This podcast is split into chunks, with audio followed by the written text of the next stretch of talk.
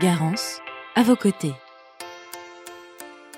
Je m'appelle Baptiste Precioso, je suis avocat associé au sein du cabinet Mayer Precioso.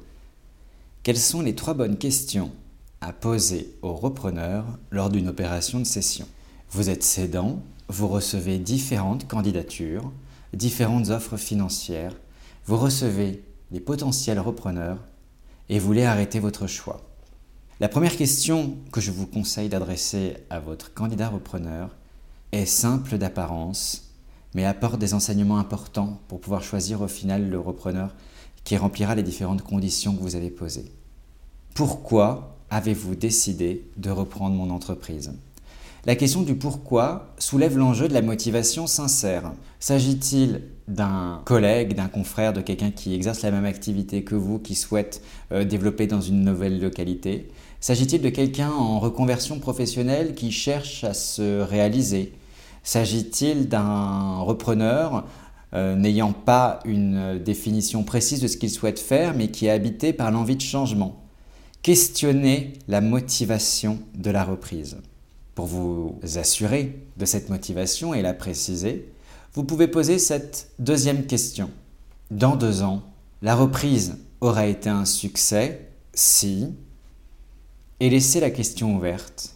Il s'agit par là d'appréhender de, la part du candidat repreneur sa vision de ce que sera le succès en termes de rentabilité économique et financière.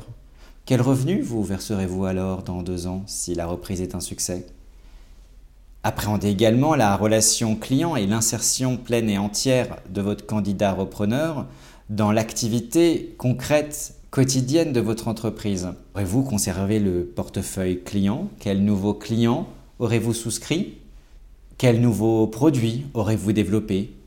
Vous pouvez affiner le questionnement pour aller sur l'ensemble de la chaîne de valeur et identifier les relations qu'il souhaite avoir avec les fournisseurs.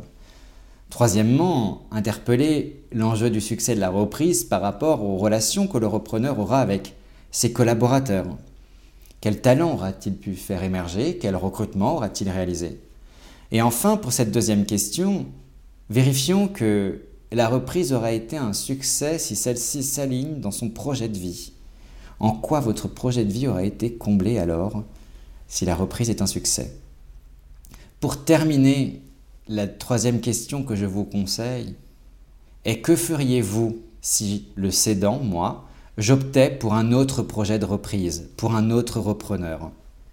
Chacun d'entre vous aura sa propre appréhension, son propre jugement de la réponse. L'objectif est de confirmer les échanges que vous avez vus.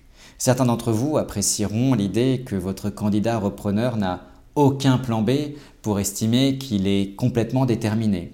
D'autres estimeront que le fait de ne pas avoir proposé, réfléchi, élaboré un plan B est une forme euh, d'immaturité, Chacun peut apprécier distinctement la réponse qui lui sera faite.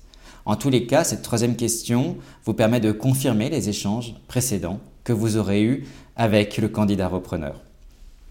Pour plus d'informations sur le succès d'une reprise et le déroulement d'une session, n'hésitez pas à consulter le site garanceavocoté.fr.